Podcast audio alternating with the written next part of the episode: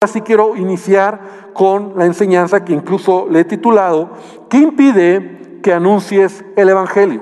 Es una pregunta, ¿qué impide que anuncies el Evangelio? Hoy quiero hablarte de una historia muy interesante, muy padre, de cuatro hombres leprosos que cambiaron la historia de su pueblo, de su nación del pueblo de Israel.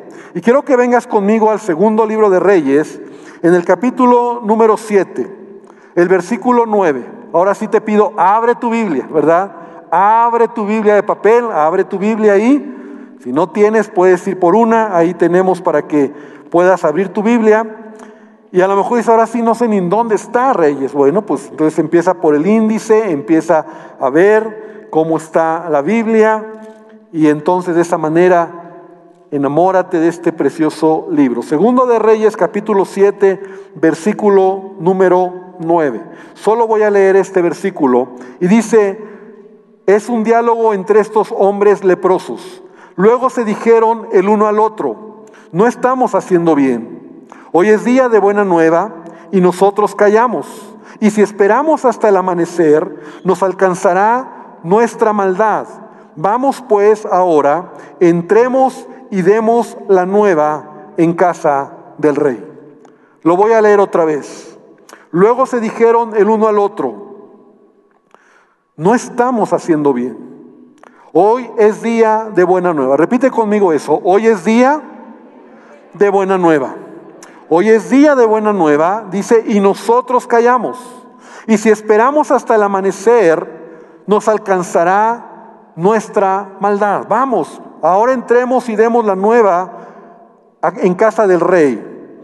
Y entonces quiero tomar estos versículos para platicarte un poco de esta historia, pero sobre todo hoy quiero hablar de estos cuatro hombres leprosos que en medio de un tiempo de crisis, ¿verdad? Y he estado predicando acerca de la crisis, de enfocarte en medio de la crisis. Hoy es como un paréntesis lo que estoy Permítanme. Lo que estoy queriendo, eh, lo que hoy voy a compartir, pero yo quiero que hoy podamos hablar y pensar en estos cuatro hombres leprosos. El primer punto es quiero que nosotros nos podamos identificar con ellos, porque a veces las cosas no son como queremos, pero debemos aceptarlas y mirar hacia adelante. Ese es el primer punto. Las cosas en nuestra vida la vida que tú y yo tenemos en esta tierra no son como quisiéramos muchas veces, ¿verdad? No es como quisiéramos, pero tenemos que aceptarlas. Estos hombres, simplemente la Biblia nos dice que eran leprosos. No nos dice cómo enfermaron, no nos dice si se contagiaron, porque en ese tiempo la lepra se contagiaba, pero también era una enfermedad. O sea, tú la podías adquirir en cualquier momento.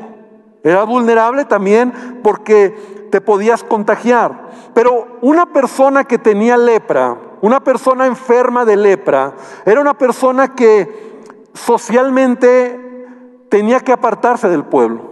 Era una, persona que tenía una gran desventaja porque aparte en ese tiempo la lepra era una enfermedad mortal. Era una enfermedad que te iba degradando, destruyendo tu cuerpo, ¿verdad? Tus extremidades se iban pudriendo, se iba cayendo literalmente tus extremidades. Pero un leproso normalmente era rechazado, un leproso era menospreciado, eh, estaba enfermo y por, aún por su aspecto físico deteriorado causaba horror y terror a la gente.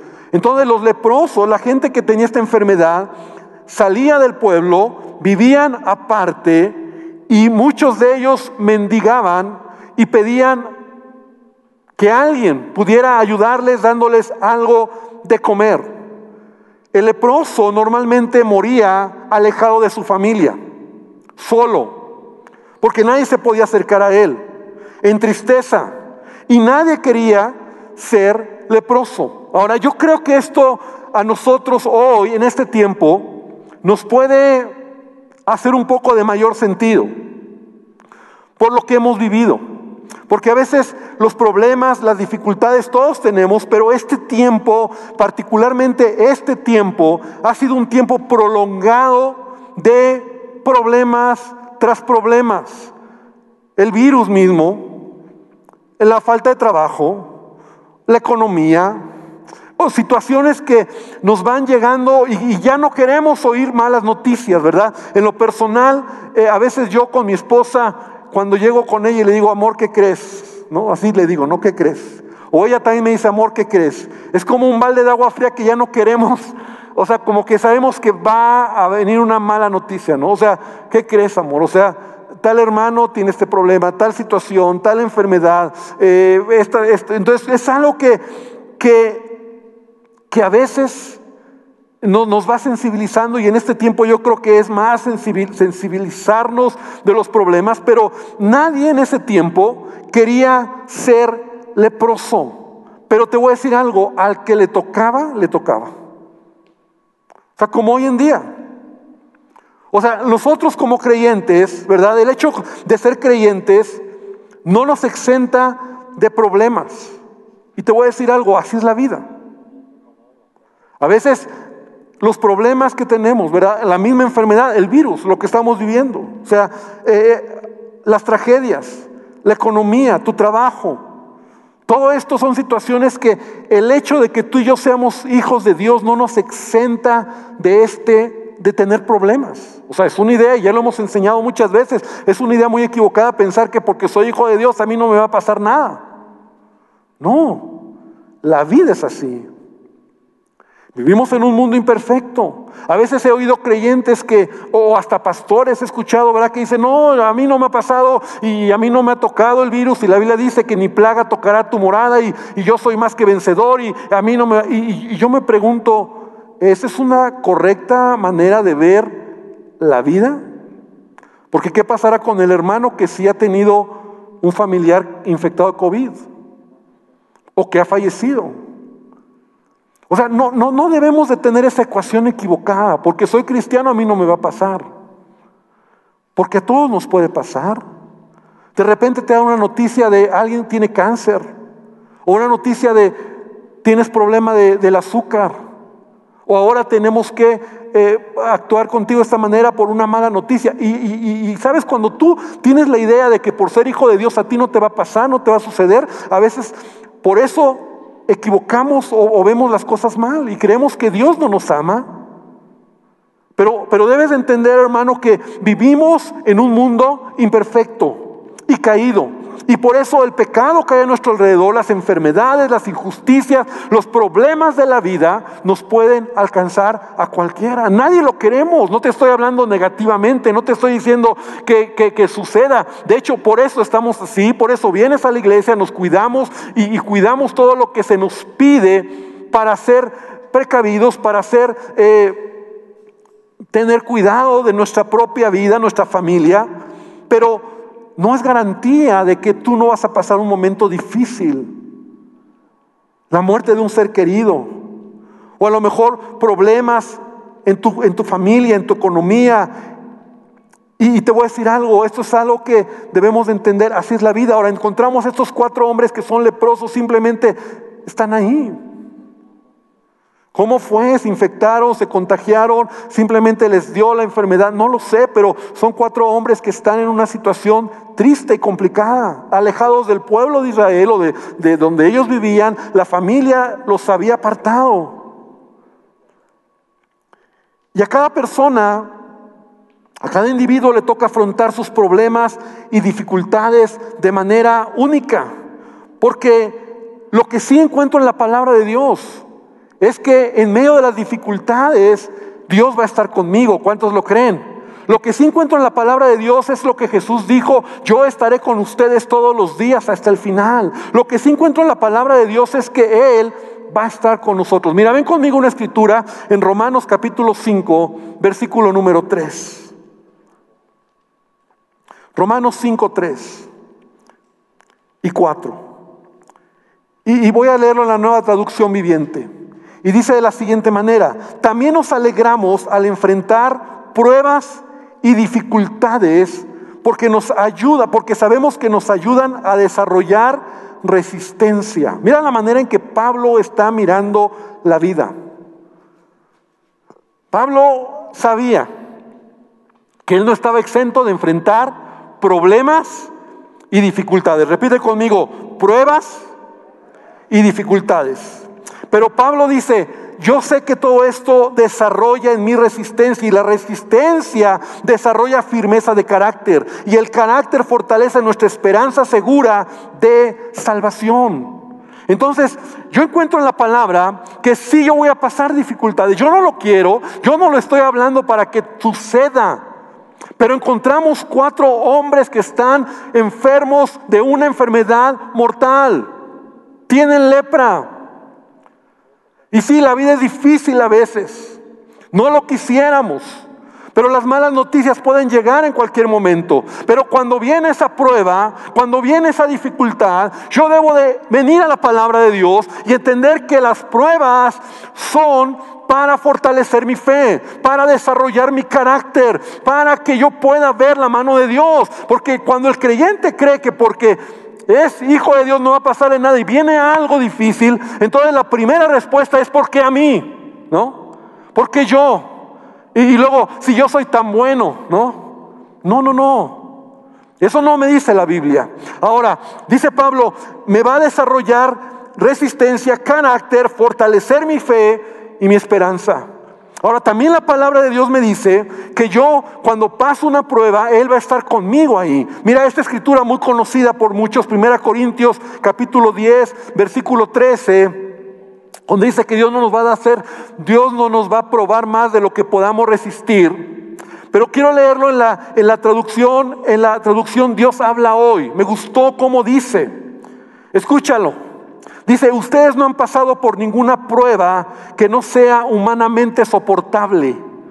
De eso me encantó. Ustedes no han pasado por ninguna prueba que no sea humanamente soportable. Y pueden ustedes confiar en Dios que no los dejará sufrir pruebas más duras de lo que pueden soportar. Por el contrario, cuando llegue la prueba, Dios les dará también la manera de salir de ella para que puedan soportarla. Y este pasaje es una promesa, es una palabra que Dios habla a tu corazón. Mira, cuando tú y yo pasamos una prueba, la palabra de Dios nos dice, y lo voy a decir de esta manera, que Él nos va a dar una unción especial, Él nos va a dar una fuerza especial para que podamos pasar por esa prueba. No la vas a recibir sino hasta que estás pasando por esa prueba. Tú tienes que tener esa, esa es nuestra confianza en Dios. Él sabe que tú tienes la capacidad. Él sabe que la prueba que vas a pasar, Él va a estar contigo para que tú avances. Es una unción especial. Yo lo digo de esa manera, ¿no? O sea, es como ah, su presencia, su espíritu en mí, que me da fuerza para seguir adelante. Pero no lo voy a experimentar hasta que no lo camino. Yo sé que me va a doler el día que mis padres partan con el Señor o que, que pase una situación difícil que todos vamos a pasar. Ahora, ¿qué pienso yo? Yo sé que el día que suceda, vendrá una unción especial a mi vida, una fuerza del Espíritu Santo que me va a ayudar a salir adelante en medio de esa crisis. Yo lo he experimentado en mi vida. Cuando yo he pasado pruebas en mi vida, momentos difíciles, yo vengo a Dios y yo digo, Señor, es una prueba muy difícil, pero yo sé que tú sabes que yo tengo esa espalda para pasar esta prueba. Así que ayúdame. Y Él pone una unción él pone una gracia, Él te ayuda a seguir adelante, porque Dios no promete que no vamos a tener dificultades, lo que sí promete es que va a estar con nosotros en medio de toda dificultad. Amén. ¿Cuántos dicen amén? Da un aplauso fuerte al Señor. Él promete estar con nosotros.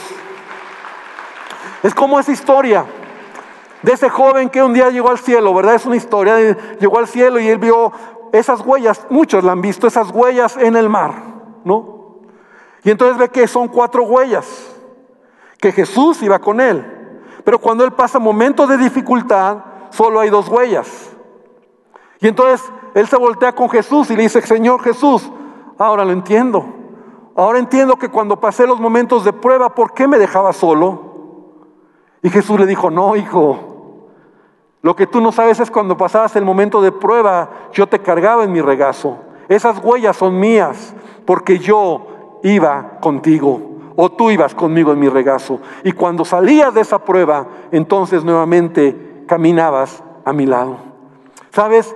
Esa es la, unción especial, la manera especial que Dios nos va a dar en el tiempo de la prueba. Estos cuatro leprosos simplemente están enfermos, es una enfermedad de muerte, pero no solamente era la enfermedad, sino que también se están muriendo de hambre. O sea, lo que había en ese tiempo es que los sirios habían cercado Israel, Samaria, y entonces todo el, toda esta parte de Israel estaban muriendo de hambre, incluyendo ellos. O sea, su condición era una condición complicada.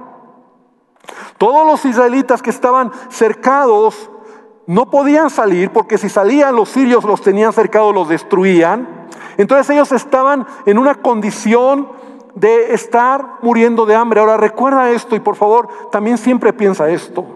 En medio de toda prueba, toda dificultad va a ser difícil, pero siempre habrá alguien que está en una situación más complicada que la mía. Siempre habrá alguien que está en una situación más complicada que la mía. Es como esa historia de ese hombre que se va quejando con Dios porque el Señor no me ha dado trabajo, no me ayuda, no tengo que comer, lo único que tengo es este plátano para comer, ya es lo último que tengo, entonces está quejándose, pela el plátano, se lo come, tira la cáscara y se sigue quejando con Dios. Y cuando voltea se da cuenta que hay otro hombre que llega corriendo, toma la cáscara y se come la cáscara de plátano. Y así es la vida. Siempre va a haber alguien que esté peor que tú. Ahora, estos hombres leprosos sí estaban mal, porque se morían de la lepra o se morían de hambre. Los otros al menos se estaban muriendo de hambre, pero están sanos. Y aquí viene mi siguiente punto, tu condición no debe de ser un impedimento para avanzar en el propósito de Dios y creer que Dios va a hacer algo. O sea, estos hombres finalmente dicen, nos vamos a morir. O sea, nos vamos a morir. O nos morimos de la lepra o nos morimos de hambre. Y toman una decisión.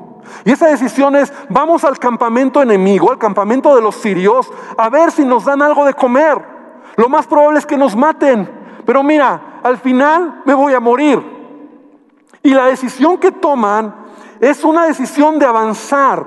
Este punto es muy importante porque mira, muchas veces nosotros estamos detenidos en nuestra vida espiritual o en nuestra vida como personas y no avanzamos porque no estamos viendo lo que Dios hace en nuestra vida. Te lo voy a explicar de esta manera. A veces nosotros oramos a Dios y, es natural, es natural, pero no está bien que tú esperes la respuesta de Dios en base a tu corazón. Señor, dame un trabajo. ¿Qué esperas? Pues que Dios te dé el trabajo. Señor, restaura mi matrimonio. Entonces tú dices, ay, Señor, y tú estás viendo ya a tu esposo bien lindo, bien bonito, bien servicial, porque tú oras y tú pides la respuesta, en tu corazón tú tienes una respuesta que crees que de esa manera todo va a resultar, pero te voy a decir algo, hermano. Por favor, escúchame. No siempre va a ser así. Yo recuerdo que cuando tenía como 18 años, yo tuve la promesa de un tío que trabajaba en la casa de moneda. En ese tiempo la casa de moneda era un buen trabajo. Yo veía, tenía mi abuelo, trabajó ahí, un tío trabajó ahí, un primo trabajó ahí y les iba muy bien. Entonces ese tío me prometió que me iba a meter a, trabajar a la casa de moneda. Entonces lloraba, yo decía, Señor, dame ese trabajo. Yo estaba joven, yo decía, ahí me va a ir muy bien, tenían muy buenas prestaciones.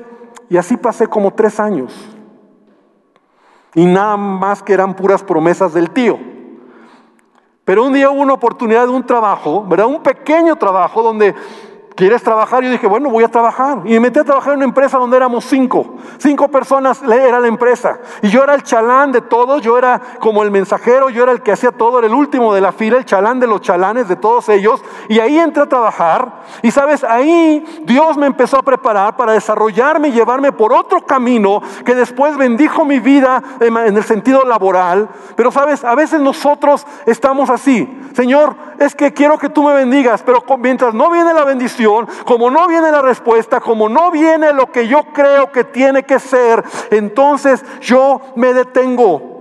Y sabes, estos leprosos no les pasó eso. Los leprosos, a pesar de que estaban leprosos, a pesar de que se estaban muriendo, ellos tomaron una decisión. Vamos a avanzar y vamos a creer que algo va a suceder. Porque te voy a decir algo, amado hermano, el mayor impedimento para avanzar en tu vida es cuando miras tu propia condición. El mayor impedimento es cuando tú ves tu propia lepra, cuando ves tu pecado, cuando ves tus errores, cuando ves tus faltas, cuando ves tus limitaciones. Ese es el peor impedimento y eso te tiene detenido. Porque te miras a ti mismo y dices, no se puede. Y te voy a decir algo, Dios te conoce tal como eres. Y así en esa condición, Él te amó, Él te llamó, Él te escogió, Él dio su vida por ti. No hay nada oculto que Él no conozca. Y aún así Él te llamó y te dijo, ven y sígueme, porque quiero hacer grandes cosas en tu vida. Entonces, hermano, tú tienes que mirar y avanzar creyéndole a Dios lo que Él va a hacer, aunque la respuesta no la tengas. Porque te voy a decir algo más, cuando tú crees que Dios no está haciendo algo, tu respuesta se está gestionando en otro lado, porque Él está haciendo algo a favor tuyo. Y muchas veces como no viene como yo quiero, es que me prometieron este trabajo, ya llevo cinco años aquí. Yo he conocido gente, hermano que llevan años buscando, esperando una respuesta de algo, de una promesa, de una herencia, de un trabajo, de un eh, de algo. Y ahí se les fue la vida. Por eso la palabra de Dios dice, "Pon tus ojos en quién? En Jesús, no en ti." Porque si pones tus ojos en ti te detienes. Porque cuando tú estás mirando tu propia, tus propios impedimentos, entonces no vamos a avanzar. De hecho, la palabra de Dios así lo dice. 1 Corintios 1:26, conocemos esta escritura donde Pablo dice, hermanos, entre ustedes no hay muchos sabios, ni muchos ricos, ni muchos eh, nobles.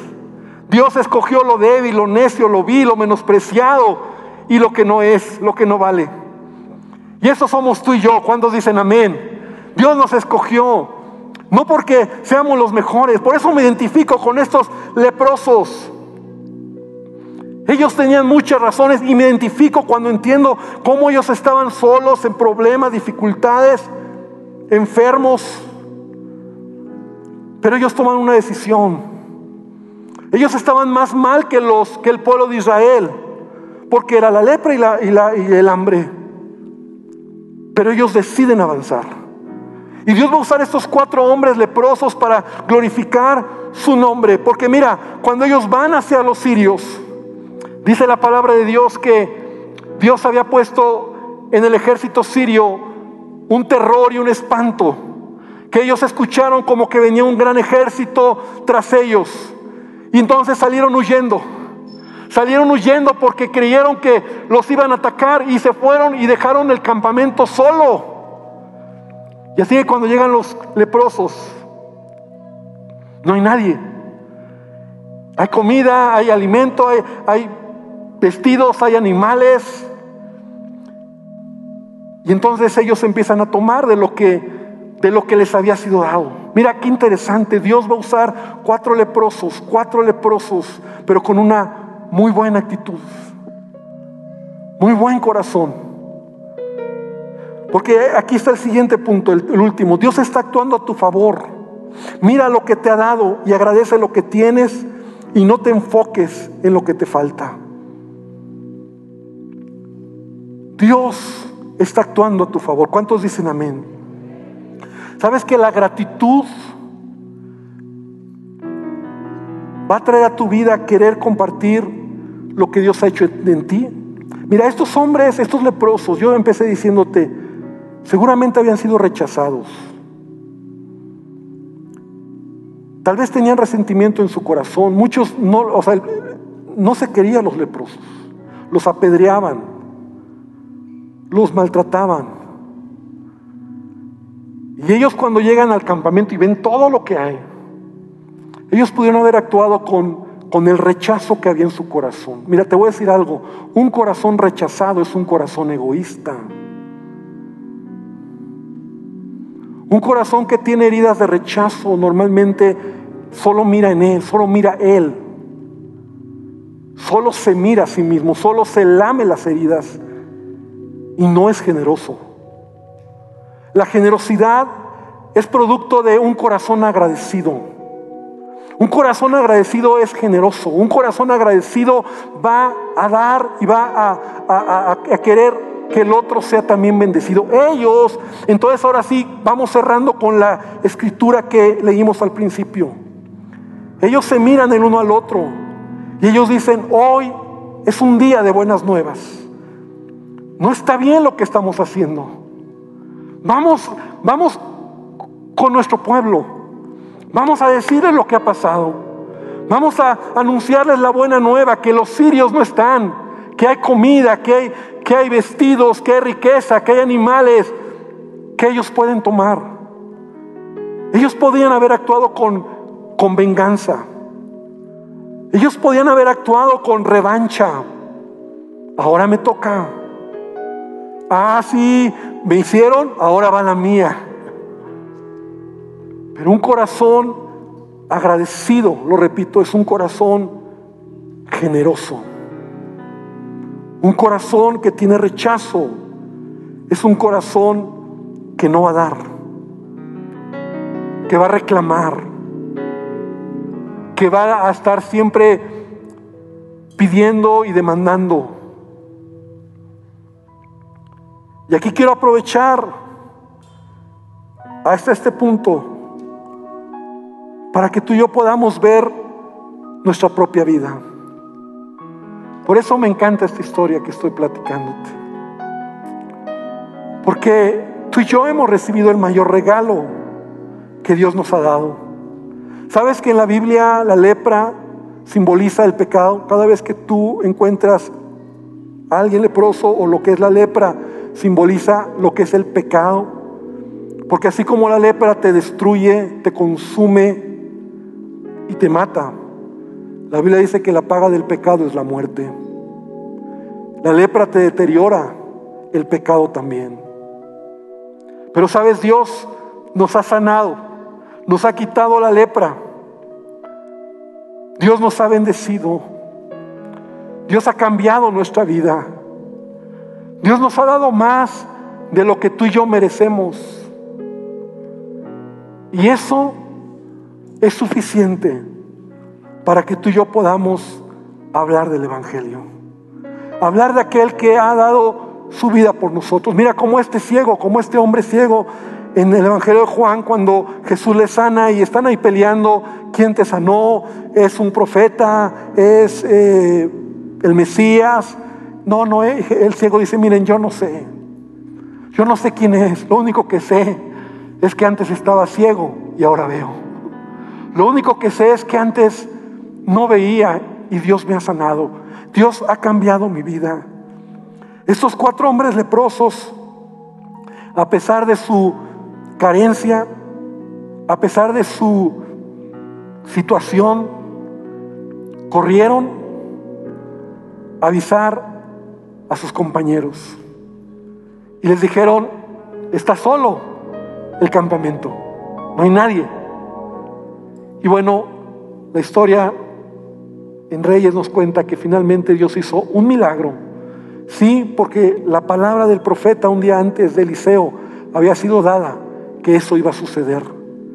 Pero Dios usó cuatro hombres leprosos. Repite conmigo, cuatro hombres leprosos. Cuatro hombres leprosos.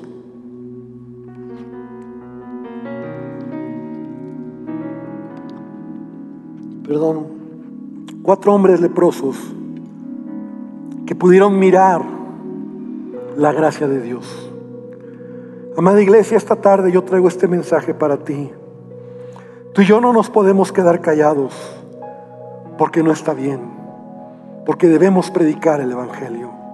Sabes, Dios ha dejado a la iglesia, Dios ha dejado tu vida para que podamos ser proclamadores de buenas noticias Cuatro leprosos cambiaron el destino de una nación. ¿Qué no hará Dios con una iglesia que puede hablar las buenas nuevas? Mira, las familias que no conocen a Dios están igual que nosotros, con las mismas broncas, los mismos temores, enfermedades raras que están saliendo, economía complicada, problemas en los matrimonios, dificultades, pero tú y yo tenemos aquel que puede transformar nuestras vidas. Y yo quiero invitarte, iglesia, para que hoy podamos terminar este tiempo haciéndonos la pregunta, ¿qué impide que yo predique el Evangelio? ¿Qué impide que yo pueda hablarle a mi amigo, a mi familiar, a mi compañero de trabajo, a alguien que Dios ponga en mi camino para hablarle del amor de Dios? Porque así como estos cuatro hombres leprosos, Dios usó para cambiar su circunstancia o la circunstancia del pueblo, Dios quiere usarte a ti. Pero también yo quiero que te vayas con esta palabra hoy. Dios quiere que avances. Dios quiere que veas la gracia de Dios. Que no te mires a ti, no veas tus debilidades, no veas tus circunstancias. Porque si tú te miras a ti, te vas a detener. Vas a ver esa lepra. Y esa lepra te va a hacer sentir inútil, enfermo, sin propósito. Pon tus ojos en Jesús. Y quiero invitarte a que cierres tus ojos. Ahí donde estás. Quiero invitarte esta tarde para que hoy podamos orar. Podamos decirle a Dios que Él nos enseñe.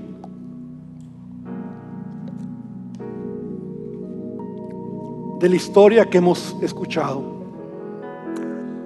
Quiero invitarte a que hoy le digas a Jesús, Señor, Cambia mi mentalidad. Cambia mi corazón. Señor, que pueda aprender que la vida no es fácil, pero tampoco soy una víctima de las circunstancias, porque este es el mundo en el que vivimos. Tú lo dijiste, Jesús, que en el mundo vamos a tener aflicción, Aflicción es dolor, aflicción es preocupación, problemas. Pero Señor, tú sí prometiste que vas a estar conmigo. Y Dios, yo quiero mirar con los ojos puestos en ti. No en mí, porque si me miro, miro mi lepra. Si me miro, miro mi debilidad. Miro mis errores, miro mis faltas. Pero gracias Jesús porque tú hoy estás aquí para recordarme que me amas y que tú quieres que te mire a ti, el autor y consumador de mi fe. Y quiero terminar la carrera. quiero terminar la carrera de pie hasta el final. Señor, que pueda avanzar. Esta palabra es para ti. Tal vez tú te has sentido detenido porque no tienes la respuesta de lo que estás esperando. Porque tu ecuación no ha sido como la esperas, tu respuesta a esa ecuación. Pero yo te digo, avanza. Porque tal vez Dios está preparando ese regalo, ese milagro de otra manera. Y lo va a hacer porque Él ha oído tu clamor. Él ha oído tus Él ha visto tus lágrimas y Él conoce tu necesidad. Así que tienes que avanzar. Gracias te damos, Padre. Quiero terminar hoy haciendo un llamado. Y quiero que por un momento, amada iglesia, pienses una cosa, solo una, no muchas, una, en donde Dios ha sido bueno contigo pienses en una, que Él ha sido muy bueno contigo, tal vez en tu propia vida. Mira, tal vez lo que digo no suena muy bien porque aún diríamos, lo mejor es la salvación. Pero piensa en una como tu vida, tu familia, tu paz. Dios te ha cambiado. Y si tienes una, yo quiero invitarte a que te pongas de pie. Si hay una, una, nada más una, con una. que hoy te pongas de pie y le digas, Señor, gracias por esta. Gracias por esta. Porque has cambiado mi vida. Gracias por mi familia. Gracias por mis hijos. Gracias Señor por la salud. Gracias porque era depresivo y ahora estoy bien. Gracias Señor porque antes tenía tantos rollos, vicios y ahora soy libre. Solo una. ¿Por qué te estoy pidiendo esto? Porque si tú tienes por lo menos una, si tú tienes una por lo menos, tienes mucho para poder compartir de lo que Dios ha hecho en tu vida. No hay nada que impida que prediques el Evangelio. No hay nada que impida que puedas hablar de las buenas nuevas. No hay nada que impida que puedas decir hoy y puedas este, esta semana compartir de lo que Dios ha hecho. Y aún yo quiero hacer una oración a ti, amigo, persona que nos visita por primera vez. Sabes, Jesús te ama y Él quiere llenar tu vida y Él quiere cambiar tu vida y Él quiere tomar el control. Y si tú vienes por primera vez, yo quiero invitarte a que ahí donde estás hoy le digas a Jesús, Señor Jesús, sáname de esta lepra. Señor Jesús, perdona mi pecado. Señor Jesús, dame propósito. Señor Jesús, entra a mi corazón, cambia mi corazón. Te pido que tú me ayudes. Te pido que tú me bendigas. Te pido, Señor, que tú tomes el control. Y Padre, hoy estamos aquí, yo también de pie con mis hermanos, porque Señor, has hecho tantas cosas que no nos podemos quedar callados, que no podemos dejar de hablar las buenas nuevas. Que tu iglesia sea estos cuatro leprosos, se conviertan en estos cuatro hombres, menospreciados, rechazados, pero que al final Dios tú los usaste para salvar una nación y que tu iglesia pueda ser el instrumento para bendecir esta colonia, esta delegación, este país, Padre, una familia, un joven, que podamos nosotros convertirnos en portadores de buenas nuevas. Gracias te damos en el nombre de Jesús. Amén y amén, Señor. Amén. Da un aplauso fuerte al Señor.